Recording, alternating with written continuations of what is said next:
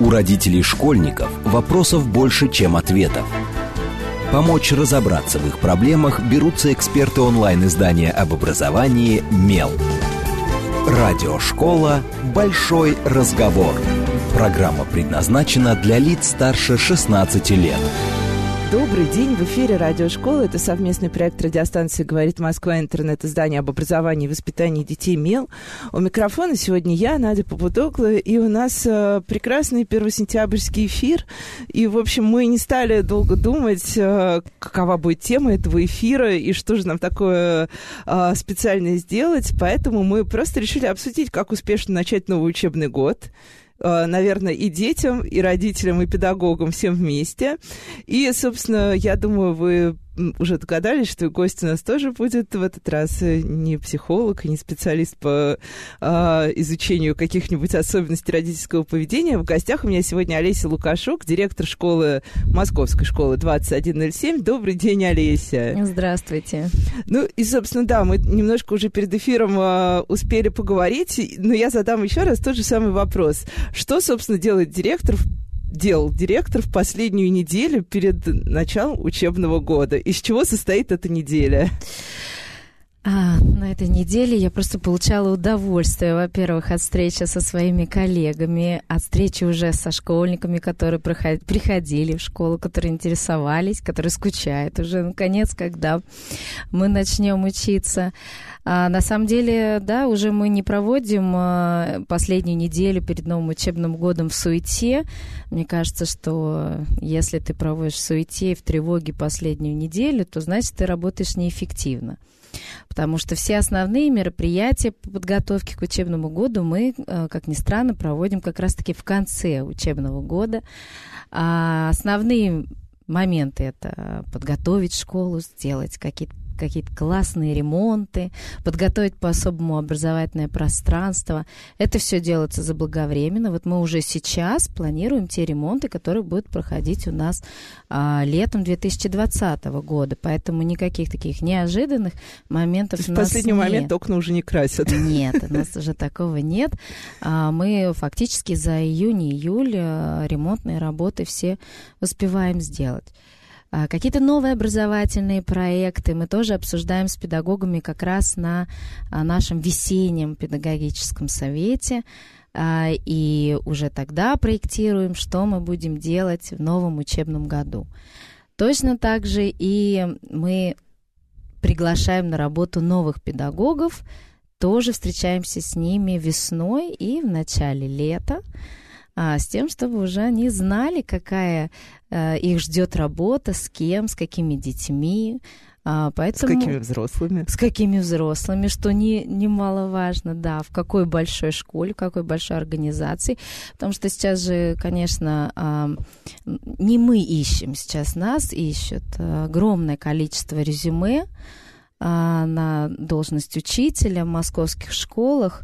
А, такого, конечно, не было большого интереса учителей к московской школе а, раньше.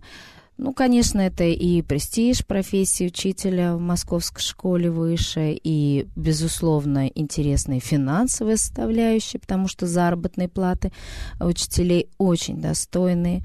Поэтому все это вот э, приводит к тому, что мы отбираем, у нас уже конкурсный отбор среди педагогов, и это только, я думаю... А, кстати, вот, а кто приходит? Приходят студенты бывшие, ну вот, только выпустившиеся, или приходят какие-то уже достаточно опытные, зрелые люди, которые когда-то, например, просто бросили школу, решили вернуться в школу? Педагоги, не педагоги? Очень хороший вопрос. Э, вы знаете, приходят разные. Конечно, сейчас очень много приходит молодых причем молодых э, э, ребят, которые окончили университет, даже не педагогический.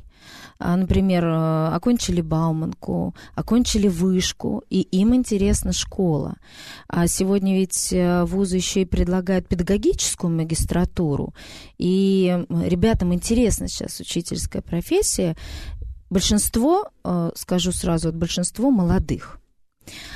Те, о которых вы говорите, пришли опытные, э, есть такие истории, когда приходят педагоги, ну, даже говорят... сказать опыт, ну, уже с каким-то таким бэкграундом, сформировавшимся педагогическим, он не всегда, например. Этот бэкграунд не всегда, э, ну, так скажем, довольно результативный, что ли, с точки зрения работы с детьми, потому что э, есть педагоги, которые вообще прервали свою педагогическую работу, а вот сейчас, когда профессия учителя стала такой интересной, ну, да, обстоятельства изменились. они, да, вдруг решили сказать, что вот э, это мое признание. Вот я понял, я вот три года таксистом проработал, тут понял, что все-таки э, из меня будет классный, выйдет классный педагог. Ну, сразу скажу, что я с недоверием отношусь к таким педагогам, потому что для меня, ну, прервать педагогическую работу, э, это все равно некоторые обстоятельства, которые, э, ну, играют не в пользу. Ну, понятно, они тебя выводят все-таки за рамки профессии, да. если ты уходишь совсем в другую какую-то область. А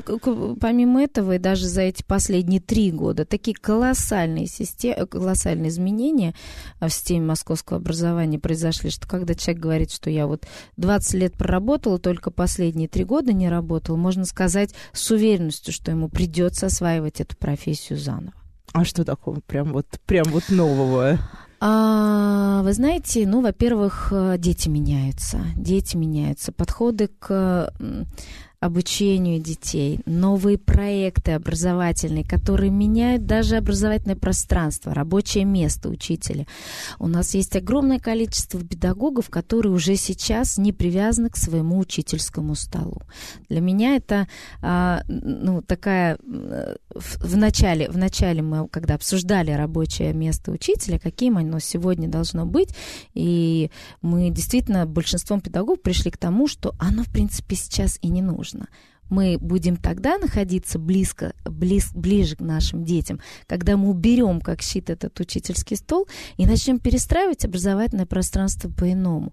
Даже, ну, фактически не сидят педагоги на своих занятиях. А у, наши классные помещения это уже не привычные те парты ряды, да, и, да, да, и да. учитель у доски. Совершенно верно, да. Сейчас, э, как правило, мы трансформируем образовательное пространство на, на уроке. Неважно, это лабораторная работа или это просто получение новых знаний, это может быть какая-то лекция. Вот. В любом случае мы используем разные решения. У нас сейчас педагоги учатся работать на большую аудиторию детей, как в университете. Они проводят занятия в поточных аудиториях, где собираются собираются не менее 50 школьников. Вот, поэтому вот, э, конечно, это а, форма, новая форма, она меняет и содержание урока самого педагога. Поэтому мне кажется, что я вот работал же учителем да, в системе образования 15 лет, и, и работая учителем сегодня, а, мне многое приходится в себе пересматривать перестраиваться по-другому. А бывает, кстати, так, что вот э, э, приходит, например, в школу молодой педагог, и оказывается, что Uh, ну, вот он действительно хочет стать учителем. Мы знаем, что и, ну, и всегда была и романтика, и тем более, да, сейчас меняются уже условия, связанные там с заработной платой, с, со всеми остальными вещами. Вот приходит молодой педагог, и вроде бы он адаптируется, все хорошо, и вдруг разочарование. Или такое редкость, в принципе. Разочарование? Не справляется, даже не разочарование, а он понимает, что он не справляется. И как тут вообще, как тут реагирует школа, что вот, э, что школа делает в этой ситуации? А, вы знаете, на моей практике не было такого, чтобы а, то есть молодые это педагоги необычная такая история, да? Да, э, молодых педагогов э, поддерживают. Они сейчас, если раньше была система наставничества, приходит молодой учитель, здесь же ему предлагают... Причем такая система наставничества даже со знаком минус, вот это вот дедовщина учительская. Это да, же... сейчас уже, да, сейчас, когда, эм, ну, этого совершенно нет, я бы даже сказала наоборот, молодые педагоги сейчас выступают, они приходят, и уже практически с первого дня они э, являются наставниками для опытных педагогов, и они могут новому научить. У них совершенно другой взгляд, совершенно другие мысли, смелые решения. Вот этой смелости не хватает нашим опытным педагогам. Но, безусловно, нашим молодым педагогам не хватает той мудрости общения с детьми, общения со взрослыми а, родителями. А, конечно, вот ну, в этом смысле... И житейских всяких всяких вещей. Да, да, да, да. это школьных. очень важно, это очень важно, и это надо, это нужно только, наверное, пережить с годами, чтобы к этому прийти, это должно быть наработано опытом. Вот, поэтому у нас такой взаимообмен. Молодые э, учат, учат э, опытных, опытные учат молодых, э, и у них достаточно гармоничные отношения, вот нет такой напряженности. Ну и один раз мы уже упомянули э, детей, что дети меняются. А, ну, я, наверное, не буду спрашивать, как они меняются, или, может быть, чуть попозже мы об этом поговорим. А вот 1 сентября. В вашей школе вы мне сказали 3000, больше 200, 3000. 3200. Да. А 1 сентября, как сделать так, чтобы им всем было хорошо? Потому что очень много спорят, например, нужна ли детям линейка. Я читала, например, в прошлом году были такие дискуссии на педсовете и в прочих местах. Кто-то говорил, что линейка — это способ ввести детей в школу. Кто-то говорит, что значительно важнее разработать специальные программы, как детей познакомить, как подружить, э, как их увлечь, не просто посадить учиться, а именно вовлечь в процесс. Вот как, как у вас это все устроено? Ну, начнем с того, что это праздник.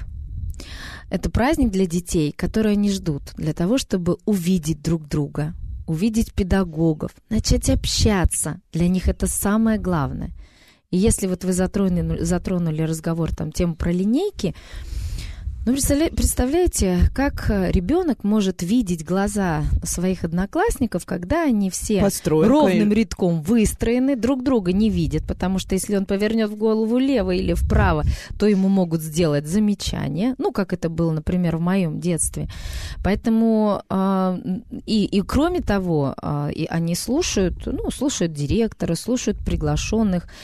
Слушают, конечно, условно. Это очень скучно всегда было, конечно, я тоже это, это помню. было всегда скучно. Конечно, мы никогда не вспоминаем линейки. Мы вспоминаем только какие-то интересные события вот в этот день. Поэтому надо таким событийным его сделать, в котором, ну, точно линейка, мне кажется, это точно не праздник. Мы, например, а, в нашей школе будут э, первоклассников встречать не директор, будут встречать выпускники. Выпускники познакомят их со школы, познакомят их с педагогами, познакомят их с теми детьми, которые тоже в этой школе учатся, которые, ну, остаются как-то в стороне этого праздника. Для них вот обычный день, а, а, ну, конечно же, он тоже радость приносит тем, что они встречаются наконец с своими одноклассниками и педагогами, но, тем не менее, такой максимальный праздник у первоклассников и у наших и у выпускников. да. да. Вот, поэтому мы стараемся сделать все-таки праздник абсолютно для всех детей. Вот выпускники знакомятся со школы, выпускники проходят, э, делают для них праздник, выпускники будут высаживать вместе с ними их э, дерево, первое плодовое дерево, которое будет расти вместе с ними. Это на территории школы. Это будет действительно останется в памяти, и они могут каждый день фотографировать, каждый год 1 э, сентября фотографироваться около этого дерева и смотреть, как растут они, как растет оно. А наши ребята основной школы, пятиклассники, шестиклассники, для них а, педагоги готовят интересный сюрприз. У них будут междисциплинарные уроки, командные уроки, не просто урок русского языка, урок, урок литературы, а это будут занятия действительно организованной командой учителей. С десятиклассниками урок буду проводить я. Вот для них этот проект будет звучать как урок с директором. Мы его назвали «Москва – город больших возможностей». Мы начнем с ними со школы, а потом мы выходим в город, вместе с ними. Мы э, будем узнавать что-то новое, пока это сюрприз для них. Мы будем просто получать удовольствие от того, что мы гуляем по нашему красивому городу. Будем знакомиться, потому что наши десятиклассники действительно это новые коллективы. Они после девятого класса выходят на, на новые программы профильные. А, кто-то идет в инженерный класс, кто-то в медицинский класс, кто-то в IT-класс. Поэтому это вновь сформированные коллективы. И нам интересно было бы, конечно, такие инструменты для их команды, образования, знакомства, а, интересные для них вести, а не просто банальную линейку. Ну, очень приятно, да, потому что я помню, что самое, да, самое печальное в первом сентября было как раз стоять редком, а потом еще высиживать урок мира, э, хотя он так прекрасно назывался, он всегда был бессмысленным, беспощадным, и ты думал, боже мой, ну когда же перемены, когда можно будет спросить, где ты был этим летом э, у своих друзей. Но тоже не могу не спросить... Э, в Москве многие родители каждый год 1 э, сентября а, присоединяются к акции «Дети вместо цветов». Это практика, когда покупает класс один букет, а остальные деньги родители переводят на благотворительность. А, ну и детям дают тоже какие-то либо флажки, наклейки. Там, ну, у множества фондов есть сейчас свои вариации на эту тему. И каждый год, каждый год эта акция вызывает массу Одни родители поддерживают, другие негодуют, родительские чаты ругаются, и, в общем, все это, ну, как-то так сопровождается очень специфическим флером. Вот ваше отношение. А, дети вместо цветов, дети вместе с цветами. И, и как педагог тоже много лет проработав, проработав господи, я не справилась с таким простым словом, э, который уже столько лет в школе. Вам важно, чтобы 1 сентября вот эти вот, сколько там, 30 букетов? Я вам скажу, э, вот отвечая на последний ваш вопрос, важно ли было для меня эти 30 букетов, я вам отвечу так, мне было очень неловко мне ну, неловко получать такое количество цветов было, потому что, э, вы знаете, их просто некуда было поставить даже Ты в не, унес, не унесешь, не поставишь. Их не, их не унесешь, вы правильно отметили. И все-таки такое вот ощущение, что вот за тобой наблюдают, что вот ну как же, это же цветы, за ними нужно ухаживать, их нужно поставить в вазы, а вас нет. А еще и действительно унести домой. И вот этот вот момент, я помню себя школьницей, когда а, мы наблюдали и говорили, а вот вы мой букет домой не взяли. Вот знаете, это у каждого, каждый букет вкладывает свой смысл. Но для учителя точно цветы это не являются, не является показателем признания его работы. Абсолютно точно. Вот только, вот только действительно какое-то а, взаимоотношение другое, взаимопонимание, а, улыбки, как бы это банально не звучало – вот когда они приходят, они вот хотят тебя даже потрогать, погладить. Это стоит гораздо большего, чем а, букеты цветов, которые сегодня ну, не, не так дешево стоят. Вот, поэтому я за эту инициативу. У нас есть, а, мы принимаем участие в этой акции «Дети вместо цветов». А, но, конечно, я хочу сказать, что вообще благотворительностью вообще вот этим делом надо заниматься не только в День знаний, а, потому что это важные воспитательные такие а, решения, которые мы не можем не принимать во внимание вообще в течение всего периода нашей воспитательной работы. А так э, только говорить про то, что нужно об этом сказать только 1 сентября, наверное, неправильно. Об этом нужно говорить всегда. Просто в День знаний мы должны особенно вспомнить и подумать о тех, кто не оказался сегодня в центре этого праздника. Вот это я считаю а, важным подчеркнуть. А цветы, наверное, не важно. Очень приятно это слышать, потому что, кстати, да, многие педагоги тоже же э, огорчаются, ну, и говорят, что цветы, ну, как бы это мой праздник, мне очень приятны эти цветы, но очень, очень хорошо, что есть разные мнения. А, ну и тоже дети уже дети, а, вместе с детьми в школу приходят родители, это понятно. И тоже сейчас а, а, мы все знаем, что очень сильно изменилось общение родителей, и педагогов, и потому что и технологически оно изменилось, и потому что, мне кажется, и родители тоже немножко изменились, и не только дети. Вот. И вот э, родители, как часто они у вас появляются в школе в течение года? С чем они появляются обычно? Именно у меня как у руководителя? Да, да, да, да, да, да.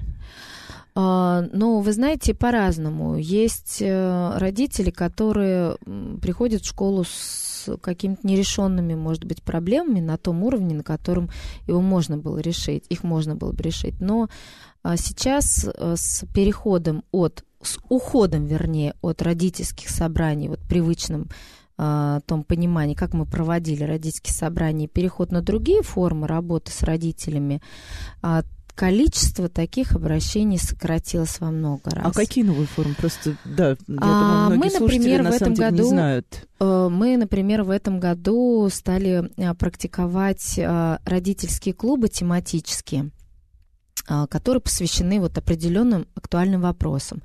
Ну, например, пубертатный период. Ваш ребенок взрослеет. Угу. Как должна реагировать, как должна поддерживать, быть рядом семья в этот период? Мы приглашаем обязательно специалистов, экспертов на встречу с этими родителями. А сначала количество, сразу вот признаюсь, количество родителей, которые принимали участие в, это, в этих родительских клубах, было немного. Но с каждым разом все равно они же спрашивают, а что там, а интересно, когда э, действительно эксперты помогали семье преодолеть некоторые трудности, а вот в, в рамках обсуждения родительского клуба количество таких э, желающих э, поучаствовать в родительском клубе увеличивалось. Кроме того, э, команда директоров московских школ инициировали такой замечательный проект «Вечер с директором», когда дважды в неделю на площадке Московского центра качества образования а, директора приглашают родителей не, не только твоей школы, в которой ты выступаешь, обычно выступает в, в паре два директора, а всех желающих приглашают на обсуждение той или иной темы. А, то есть два директора в роли эксперта выступают и команда родителей из разных абсолютно И школ. темы тоже могут быть разными. И темы самыми, каждый да? раз разные. Вот дважды в неделю это всегда разные темы. А, кроме того, мы а, перешли на такой формат, как консультационные индивидуальные встречи родителей и педагогов. А как это происходит? Ну, вот как записываемся мы к врачу, точно так же мы открываем форму записи к педагогам, мы назначаем вот такой, определяем неделю консультационных встреч, и родители э, записываются онлайн к определенному педагогу, это может быть и классный только руководитель, а может быть только учитель русского языка. Вот человек, который особенно важно сегодня родителю с ним пообщаться. Потому что когда мы проводили раньше родительские собрания, приходили все учителя, и это длилось до ночи. Ну, либо приходил только классный руководитель, а учитель физики приходил словить где-то после ну, уроков в ну, коридоре. Да, да. А здесь все четко к, к определенному педагогу а, попасть а, и поговорить с ним, именно обсудить проблемы своего ребенка, а не, сли, не услышать, да, когда на весь коллектив родительский говорят, что вот у Петрова такие проблемы, а Иванов у нас молодец, отличник, передовик. Поэтому, конечно, вот эти консультационные индивидуальные встречи, они и снизили эту напряженность родительскую, поэтому таких конфликтных уже историй, когда приходится родителям обращаться к, ко мне непосредственно, и становится все меньше и меньше. Я даже сказала единицы. Но, может быть, а, один раз в месяц кто-то придет пообщаться. Ну да, это уже, да. мне кажется, очень ну, тоже да. впечатляющая цифра. Один раз в месяц это хорошо. Mm-hmm. А как еще родители живут в школе? А, родители участвуют в чем-то помимо вот э, встреч с директором или консультаций? Ну, мы, наоборот, хотим освободить наших родителей от э, каких-то определенных не для них непрофессиональных функций, да. Не то чтобы мы отказываемся от взаимодействия с ними, но э, смотрите, вот семья, у родителей свои задачи. Семья это э, такой маленький мир, внутренний мир ребенка, а школа это большой мир. Вот у нас задача научиться ребен, научить ребенка жить в этом большом мире котором много разных людей, много возможностей, приходится э, делать выбор, приходится брать за него ответственность. А семья это совершенно другие э, качества, которые должны быть сформированы у ребенка.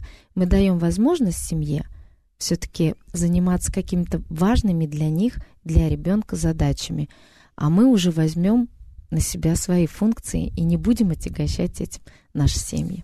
Мне как родители сейчас очень приятно это слышать, я не, не буду этого даже скрывать. Мы сейчас прервемся на короткие новости и сразу после э, новостей продолжим обсуждать новый учебный год. С вами Радиошкола. У родителей школьников вопросов больше, чем ответов. Помочь разобраться в их проблемах берутся эксперты онлайн-издания об образовании «Мел». Радиошкола «Большой разговор».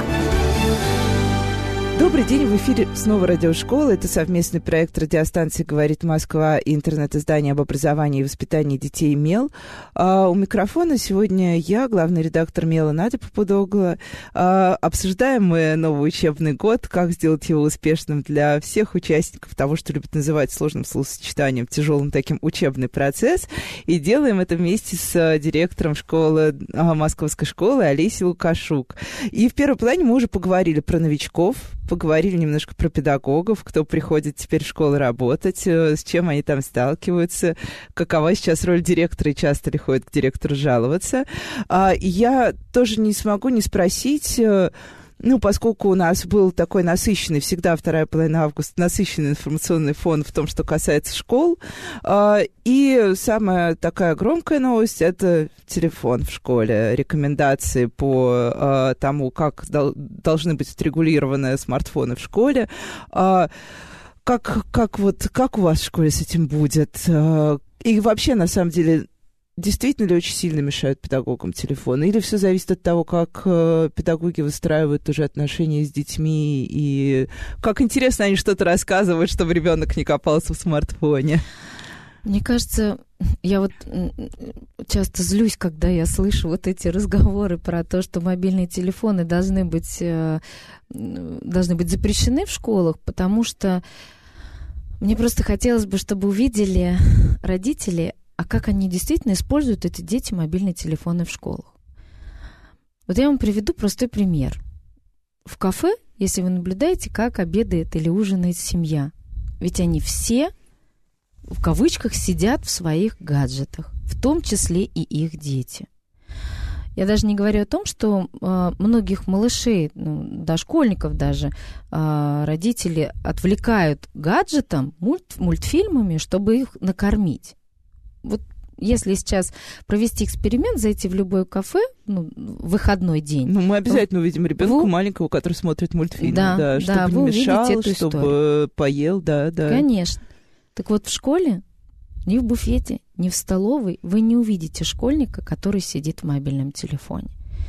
Ни на переменах. Они общаются друг с другом. Им не нужно это время а, тратить вот а как же совместные игры, вот э, серверные игры, когда они все вместе еще играют, например. Мы, а... Родители очень этого боятся, это часто ну, так смотрите, на собраниях. Играют же они, играют же они не в школе, они играют в основном дома. Мы очень тщательно отнеслись к этому вопросу, потому что мы являемся еще и площадкой такой исследовательской высшей школы экономики по определенным вопросам образовательным. И вы знаете, вас вот результаты удивят. А ребята отвечали таким образом. Вот в каких целях они используют мобильные телефоны в школе. Вот 85% в образовательных целях и 15% э, для того, чтобы пообщаться в мессенджерах или в любых социальных сетях. В играх, кстати, небольшой был процент. Да, то есть это Нет, не, не настолько, это не процент. прям не беда российской школы, московской Школе, школы. Да, да. А вот дома ситуация и цифры полностью противоположны. Они прям зеркалят. То есть 85% времени мы тратим на то, чтобы а, пообщаться, наверное. социальные сети, да. игры, и только 15%, если нам а, понадобится какая-то информация, и мы под рукой можем взять, а, взять мобильный телефон и посмотреть эту информацию в интернете. А, или какие-либо сайты образовательные, только 15% делают это дома. Тогда вопрос, где нужно все-таки запрещать? Дома или в школе? Вот мне кажется, тот, кто такие инициативы, тот, кто выдвигает такие инициативы, ну, скорее всего, имеет какие-то, э, в первую очередь, э, ну, сложности с тем, как управлять дома своим ребенком и его взаимоотношением с гаджетом. В школе работает команда педагогов, которые однозначно на своих уроках замотивируют ребенка на другую деятельность, но в том числе и есть с использованием мобильного телефона. Например, а, я учитель физики, еще преподавала астрономию. И, например, в наших э, мобильных, когда мы вот в наших условиях не можем действительно сейчас понаблюдать звездное небо, а у нас хоть и есть на территории школы обсерватория, но, конечно, городская засветка мешает нам наблюдать звездное небо. И вы знаете, очень интересные э, задания, когда мы, используя приложение а, Star Walk, например, которые есть в наших мобильных телефонах, позволяет нам вот сопоставить реальные данные с теми цифровыми данными, которые есть в приложении, где мы можем рассчитать все, а, различные там скорости движения, мы можем прогнозировать, где, когда, в какой точке будет находиться тот или иной небесный объект. Вот мы посмотрели это в мобильном приложении, мы посчитали что-то, а потом выходим и смотрим, действительно ли в этой точке небесного неба есть э, э, тот объект, который мы обнаружили. То есть если мы используем мобильные телефоны, тем более в образовательных целях, для детей это представляет огромный интерес. Ну, это, мне кажется, логично, да, потому что меня, мне на самом деле, да, я когда читала эту инициативу про, ну, вернее, даже не инициативу, скорее смотрела на реакцию, ну, потому что э, родители, например, делятся на тех, кто достаточно расслабленно относится, и тех, кто как раз жаждет запретить. Э, при этом никто из запрещающих родителей не, в этот момент не откладывает свой телефон, все так и продолжают сидеть с этим телефоном в руках. Это э, очень занятно. Но... Э, тоже а, помимо мобильных телефонов, социальные сети. Социальные сети важны тоже для нас, для всех. Я думаю, вряд ли найдется среди слушателей кто-то, у кого нет хотя бы одного аккаунта, хотя бы в одной социальной сети, кто ни разу не зашел в социальные сети. Вот. Но педагоги в социальных сетях, и мы это видим последние, там, сколько уже, уже несколько лет, мне кажется, постоянно оказываются в центре внимания по тем или иным поводам. Не та фотография, не та какая-то, не тот комментарий. Вот вы даете какие-то рекомендации педагогам, как себя... Вот сегодня здесь писали, что выпущены уже общие рекомендации для педагогов. Но вот как, как, как школа регулирует на самом деле? Вот и почему, например, меня очень удивляет, а, сами по себе школы не приходят в социальные сети открыто. То есть у школы есть сайт, если кто-то заходил на сайт московских школ, он знает, что это достаточно сложная конструкция, где не очень просто что-то найти. А тебе же так хочется вместо, ну, чтобы ты как сидишь там в своем ВКонтакте или в Фейсбуке, там бы видел и свою школу тоже. Вот сразу два в одном. А, рекомендации и сами школы. А, ну, начнем с рекомендаций. Э, мне кажется, что педагоги, ровно как и директора, это люди публичные. Как правило, э, и у учителей, и у нас, руководителей, огромное количество друзей в социальных сетях. И это и люди из профессионального сообщества, это наши ученики, это родители, родители наших учеников. Поэтому мне кажется, что социальные сети для нас, как для профессионального сообщества, должны быть в первую очередь а, таким инструментом популяризации школьного образования, а, профессии. Освещ... профессии педагога, освещение каких-то новых своих педагогических открытий и открытий ребенка. А для меня вот, я социальные сети активно использую для того, чтобы рассказать о результатах нашей школы, о результатах наших учеников и наших э, педагогов. А, Другое дело, вот вы говорите, почему школы не используют. Школы используют социальные сети, освещают информацию. Другой вопрос в том, что почему-то общественность не привлекает какие-то позитивные новости. Ну, это вот старое только... правило новостей. Хорошая новость это плохая новость. Вот, ну, как бы интерес читателя, к сожалению, да, таков. И да, вот мы сталкиваемся с такой э, ситуацией, не, не, когда... Не вовлеченности, Нет, да? это сложно, да, сложно создать вовлеченность, когда мы говорим все время о каких-либо положительных результатах э, наших детей, наших школьников, наших учителей, э, дошколят, о каких-либо новостях интересных и городских решениях. Конечно, вот когда мы обсуждаем какой-либо вопрос, я вот помню, у меня было, был пост в социальных сетях, э, а давайте отменим домашние задания. Вот это людей зацепило. Но Много мне кажется, да, есть тут ключевое слово «домашка», оно всегда создает вовлеченность. Нет, ну, э, я хочу сказать, что я действительно против домашних заданий, то есть это не просто так я спровоцировала людей на обсуждение, я сама против домашних заданий, я как педагог работала без домашних заданий. Я уже практически перевелась в вашу школу, простите. Очень боюсь домашних заданий. Ну, просто в той форме, в которой они были традиционно, они действительно не являются эффективными для самого ребенка. Поэтому пересматривать э, формат домашних, а для, для некоторых, кстати, э, родителей, когда вот обсуждала я это в социальных сетях, для некоторых родителей, они об этом ну, действительно говорили открыто, это культ. Вот дождаться ребенка – и начать с ним выполнять домашние как задания. чтение, да, совместное, понятно. Это и есть инструмент их общения. Я считаю, что и вот такого а, определенного формирования определенной атмосферы в семье, а, которая якобы мотивирует на знание. Но, наверное, все-таки домашнее задание ребенок должен выполнять самостоятельно. Если уж оно есть, то это точно должно быть самостоятельное выполнение домашнего задания. И э, я думаю, что мотивация для получения новых знаний э, в, в, в Москве-то уж точно семья может найти в любом музее, выйти в любой парк, на любую выставочную площадку и там получить больше э, интересной, полезной информации, которая будет объединять вас, какие-то ну, создавать более, новые иногда просто интересы. полезно вместе ничего не делать, и тоже... Это тоже очень-очень важная семейная такая Конечно, история. показать заботу, любовь друг о друге, и тоже очень важно. Но все по-разному относятся к этой ситуации. Ну, вот если вернуться к социальным сетям, то есть получается, что просто педагогам э, стоит уже принять вот эту какую-то открытую позицию как часть своей профессии, что ли, да, и и помнить, что как бы, что да, если ты публичный человек, то у тебя всегда есть определенные ограничения, ну, что ты хотя бы там не ругаешься матом в своих э, постах на 3000 человек.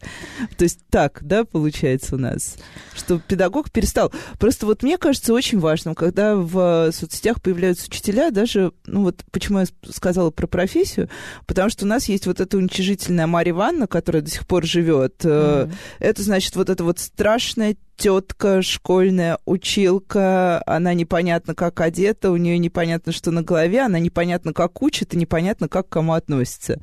Вот для того, чтобы вот эту Марию Ивановну мы немножко как-то переварили и куда-то отодвинули, мне кажется, вот социальные сети здесь это супер инструмент, единственно возможный. А, ну, окей, и родители первоклассников меня бы, наверное, не простили, скажу я как родитель первоклассника, я спрошу про а, первачков. А, и первый вопрос у меня, он такой наш читательский, потому что весь год нам писали родители, которые записывали детей в первый класс в Москве, и спрашивали про эффективную начальную школу. 1.3, 1.4, в чем отличие? Я знаю, что в вашей школе есть тоже эффективная начальная mm-hmm. школа. Вот если попробовать как-то коротко описать, что это, что такое 1.3, и кому это подходит, и зачем это вообще нужно? Мы же вроде бы сначала учились 1.3, потом стали 1.4, а теперь мы предлагаем две формы.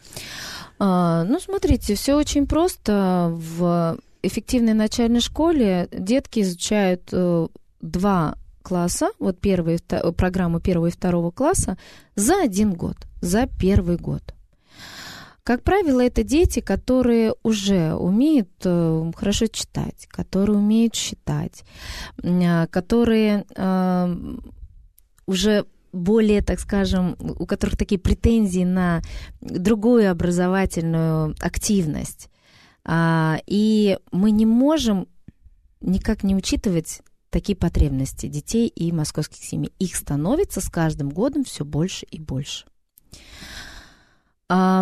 А, что касается их успешного прохождения этого года, вот на опыте нашей школы...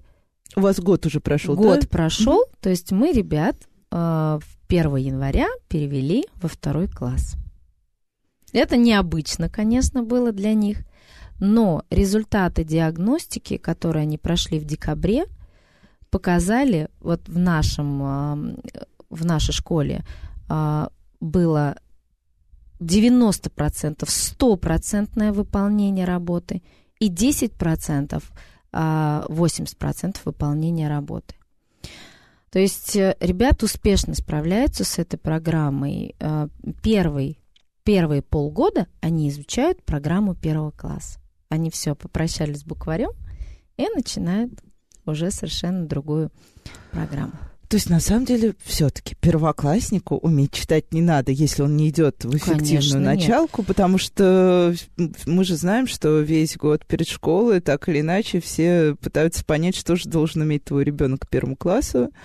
То есть, э, если эффективная началка, то да, это подразумевает определенный уровень подготовки. А если ты идешь в обычный базовый класс начальный... Конечно, то не обязательно, чтобы он умел читать, читать, знать буквы. Нет.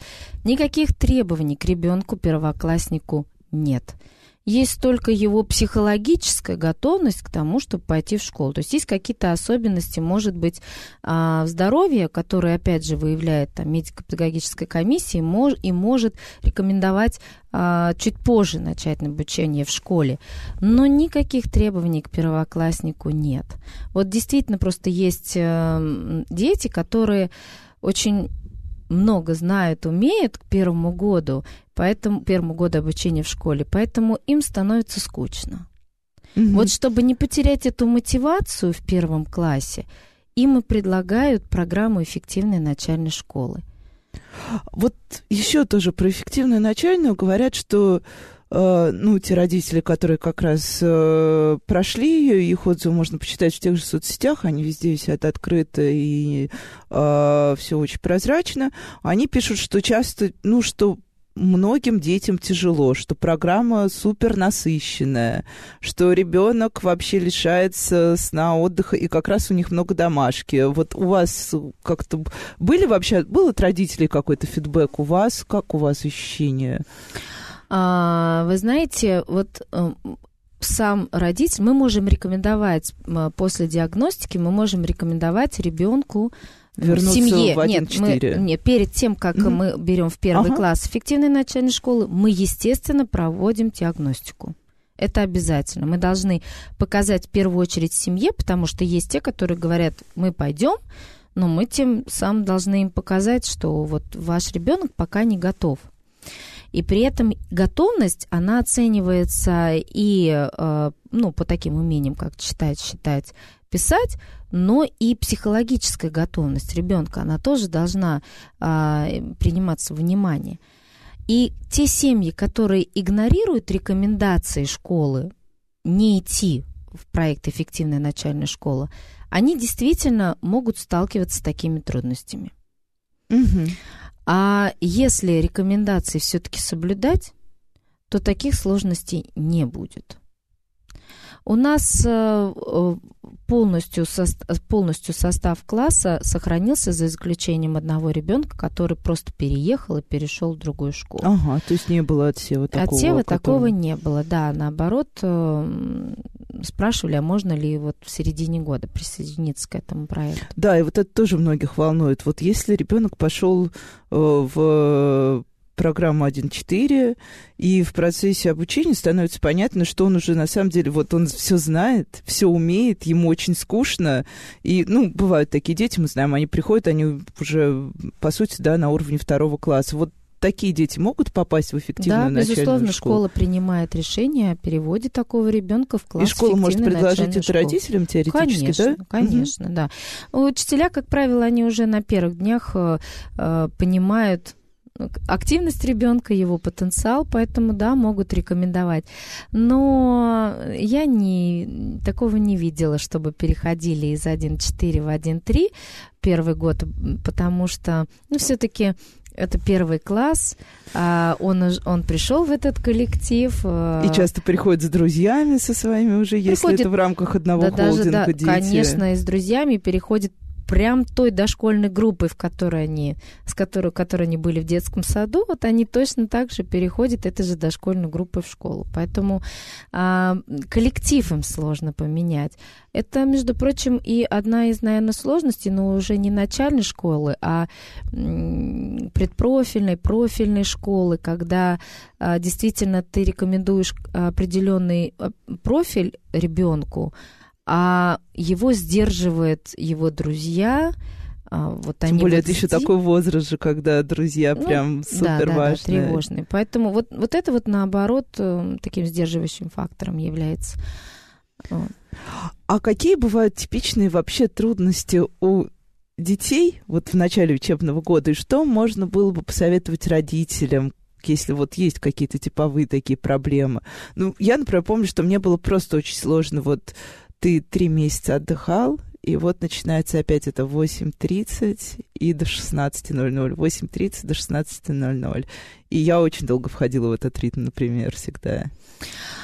Э, Ну, вы знаете, конечно, после лета сложно перестроиться на другой, в первую очередь, режим дня, да, когда ты э, просыпаешься раньше обычного. Я в этом смысле рекомендую родителям все-таки настроить ребенка на новый день, позавтракав вместе. Проверила на себе, проверила на своих друзьях. Это здорово работает. Вот когда мы в суете начинаем будить, давай, Ванька, быстрее вставай, ты опаздываешь в школу, он одевается, и вы там выбегаете вместе, он, может быть, что-то успевает, какой-то бутербродик перекусить, то это уж точно не настроит его на а, новый день. Разбудите чуть пораньше, достаточно 15 минут, но когда он будет понимать, что вы всей семьей сядете за общий стол, позавтрак, красиво накроете, позавтракаете, пожелаете э, хорошего дня, спросите, наконец, там, как, как у тебя дела, какие, как настроение, что интересного. Вот посмотрите друг другу в глаза, скажете, что любите друг друга, и вот тогда уже совершенно а, другой настрой на учебный день. Вот правда, проверила на себе. Абсолютно меняется отношение ребенка к школе. Она просыпается не в школу, а просыпается к семейному завтраку. Ну, звучит очень хорошо, да. А что, что еще? Вот говорят, что дети, приходя в школу, например, э, те же первоклассники приходят сначала с диким энтузиазмом, энтузиазмом, а потом вдруг интерес пропадает. Вот такие вот какого-то такого рода проблемы. Как с ними быть? И вообще, как поддерживать в ребенке мотивацию учиться? Да, вот, ну, помимо... Да, мотивация встать отлично, семейный завтрак. А вот если ребенок теряет интерес вдруг к учебе, неважно, даже первоклассник, не первоклассник, бывают такие периоды у детей. Ой, это точно не проблема ребенка, это проблема учителя и проблема школы. Потому что пока в ребенке работает некоторая внешняя мотивация, если мы говорим про первоклассников, да, например, Ну да, про это... начальную школу, пока есть а, такие внешние стимулы, которые должны срабатывать на а, формирование интереса ребенка к чему-либо. Пока у него возникнет внутренняя мотивация и потребность самого учиться, все-таки должно пройти некоторое время. И вот этим внешним стимулом является учитель. И если у ребенка проявляет, появляется такая дезмотивация к, мо- к обучению, то это, конечно, проблема педагога. Значит, он не использует, не понимает, во-первых, а, то, что особенности восприятия ребенка материалом, не а, меняет их деятельность, не организует этот урок а, в, другой, абсолютно в другом пространстве. У нас, например, есть для таких вот ребятишек мы сделали ин- интересный очень проект, когда они выходят и полностью один день обучающий проводят в музее.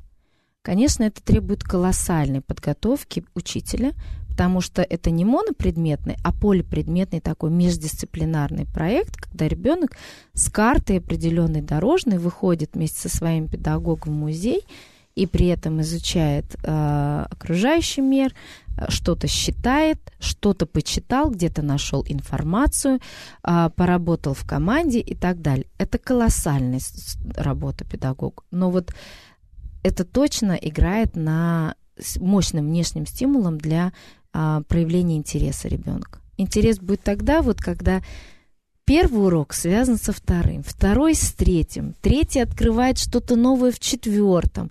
То есть вот когда есть эта взаимосвязь, занятий друг с другом, а не просто обрывочная математика, русский язык, чтение, окружающий мир, а, то, ну, конечно, вот тогда такие цели мотивационные будут очень быстро достигаться. Ну, это тоже звучит как идеальный год, и, наверное, остается только пожелать всем нашим слушателям, у которых дети идут в школу сейчас, чтобы, да, у них таким год и был, и с мотивацией всегда все было хорошо. Спасибо большое, с вами была Радиошкола, до встречи на следующей неделе.